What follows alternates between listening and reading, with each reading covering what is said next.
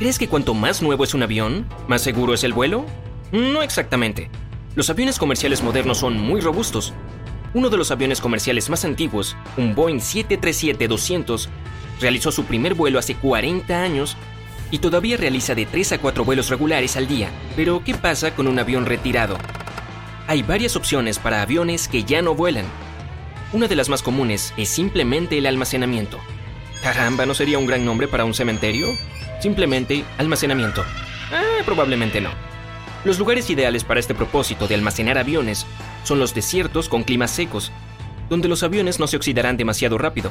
No debe haber tormentas de arena en el área, ni sal en el aire, también requeriría suficiente espacio libre para construir un gran estacionamiento, una larga pista de aterrizaje y una infraestructura local para servir, reparar o desmantelar aviones.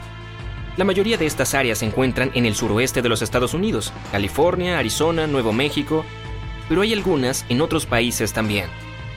En 2013 se inauguró el aeropuerto de Teruel, cerca de la ciudad española del mismo nombre. Está ubicado en un área despoblada a una altura de aproximadamente un kilómetro con un clima semiárido, una combinación ideal para almacenar aviones. Ya hay más de 100 aviones almacenados allí y actualmente se están expandiendo para poder aceptar el doble de aviones. Teruel no acepta vuelos regulares, pero es el almacén de aviones más grande de Europa. Entonces, ¿qué pasa con los aviones después de su llegada?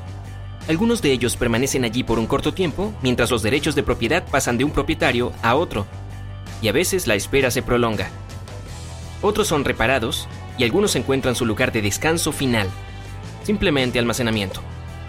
Se quedarán en este lugar de descanso durante varios meses o incluso años, durante los cuales se desmantelarán en partes. Lo que queda se envía para su posterior procesamiento.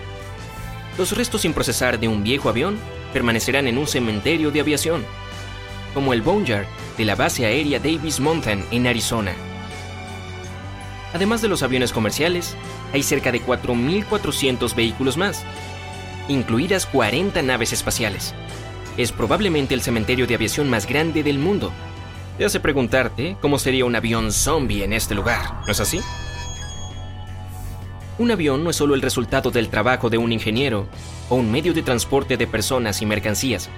Es un montón de piezas y materiales útiles que se pueden utilizar de diferentes maneras, separados entre sí y del avión en sí, después de que ya no esté en uso. Cuando el propietario de un avión dice que nunca más se elevará en el aire, primero rescata cualquier parte funcional que pueda. Motores, electrónica de aviación, elementos del sistema de combustible, frenos y piezas separadas del cuerpo.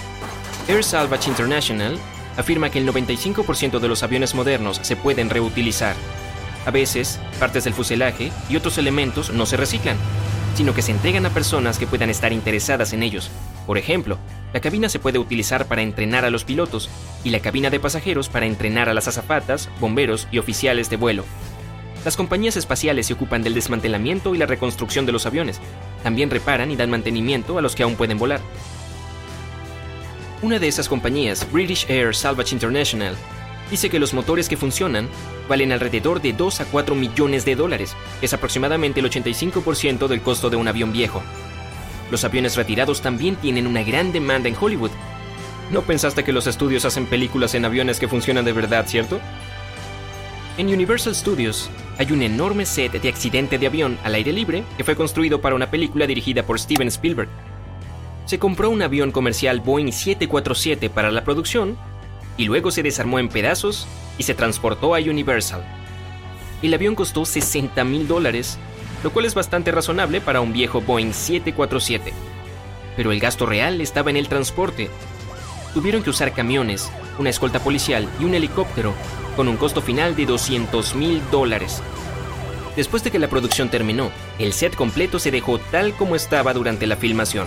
Ahora, los visitantes pueden verlo cuando recorren el estudio. Y sí, es genial. Quizás el destino más honrado para un viejo avión es convertirse en parte de una exposición del museo. Podría ser un museo especializado de aviación, como el Museo Nacional de la Fuerza Aérea de los Estados Unidos en Dayton, Ohio, o una reunión universal de diferentes vehículos, como el Museo de la Automoción y la Tecnología de Sinshine, Alemania. Este es el único museo en el mundo donde se pueden ver los dos aviones de pasajeros supersónicos que alguna vez se utilizaron para la aviación comercial. el Concorde, británico-francés, y el Tu-144 soviético. Una de las colecciones más impresionantes de máquinas voladoras se encuentra en el Museo Naval Aéreo y Espacial de Intrepid, en Nueva York. Es un portaaviones que se ha convertido en un museo. Entre sus exhibiciones se encuentran no solo aviones militares estadounidenses y un Concorde, sino también naves espaciales, el transbordador Enterprise y Soyuz. La nave está estacionada en el río Hudson, en el muelle 86, con los rascacielos de Manhattan como fondo. Los aviones también se utilizan a veces como monumentos en todo el mundo, la mayoría de ellos son pequeños aviones militares que sirven para conmemorar a los heroicos pilotos. Pero a veces, los grandes aviones de pasajeros también se convierten en monumentos como un recordatorio de toda una época en la historia de la aviación. De vez en cuando, los viejos aviones comienzan una vida completamente nueva. Incluso pueden convertirse en un restaurante o sala de exposiciones. Justo en el aeropuerto de Arlanda, en Estocolmo, Suecia, un Boeing 747-200 fue reconstruido como un hotel se llama STS Jumbo Stay. El avión realizó su primer vuelo en 1976 y siguió volando hasta 2002, cuando la aerolínea a la que pertenecía quebró. Aquí es donde el avión se quedó para siempre. Ahora el hotel ofrece alojamiento tipo hostal y habitaciones separadas con baño. La habitación mejor y más inusual aquí es la de la cabina. Los huéspedes que se alojen aquí no solo tienen un baño, sino también un balcón con vistas al campo de vuelo. Y si crees que dormir en un avión retirado es genial, ¿qué tal cenar en uno? Cerca del aeropuerto de Zurich hay un restaurante de aviación llamado Runway 34. Está en un estacionamiento construido sobre un viejo avión de pasajeros soviético que se produjo en 1957.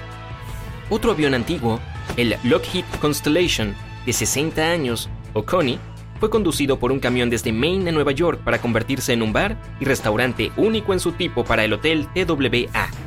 Después de una carrera de vuelo de 30 años, Coney fue comprado por primera vez en 1986 por una compañía aérea regional en Maine, que lo transportó al aeropuerto Auburn Lewiston para volver a ponerlo en el aire. Pero en cambio, algunas de sus partes se vendieron para reparar otros Conis. Finalmente, el Hotel TWA le dio una nueva vida.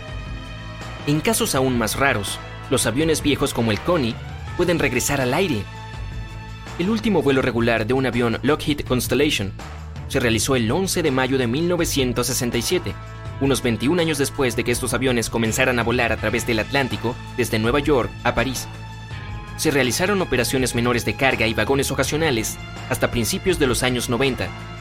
Pero la era de los aviones impulsados por hélices de tipo pistón había terminado y el Constellation era su símbolo. Fueron reemplazados por aviones turboreactores, eran más rápidos, más cómodos y sostenibles. Algunos de los 850 cronis fueron enviados a museos, y uno de ellos se convirtió en un restaurante como acabamos de ver, pero la mayoría de ellos estaban retirados. Parecía que ninguno tendría la oportunidad de volar una vez más. Pero felizmente, para el último Constellation, que aún podía volar a fines de los años 90, un grupo de entusiastas lo encontró en la República Dominicana. El avión fue reparado en los Estados Unidos, voló a Suiza y se puso a trabajar haciendo vuelos cortos y entretenidos con pasajeros. La compra de un boleto te daría un vuelo desde el aeropuerto de Basilea, completo con una lección de historia sobre Constellation y la experiencia de ser un pasajero en la década de 1950. Todo el proyecto fue aprobado por la SCFA, Super Constellation Flyers Association y la compañía de relojes Breitling. Desafortunadamente también llegó a su fin cuando Breitling retiró su financiamiento. SCFA no pudo financiar el proyecto por su cuenta y pronto anunció que ya no se realizarían vuelos en Coney. Bueno, nada es eterno después de todo. Tarde o temprano, es simplemente almacenamiento. ¿Alguna vez has estado en un hotel o restaurante hecho de un avión? Cuéntame en los comentarios. Oye, y si aprendiste algo nuevo hoy, dale un me gusta al video y compártelo con un amigo. Y aquí hay otros videos geniales que creo que disfrutarás.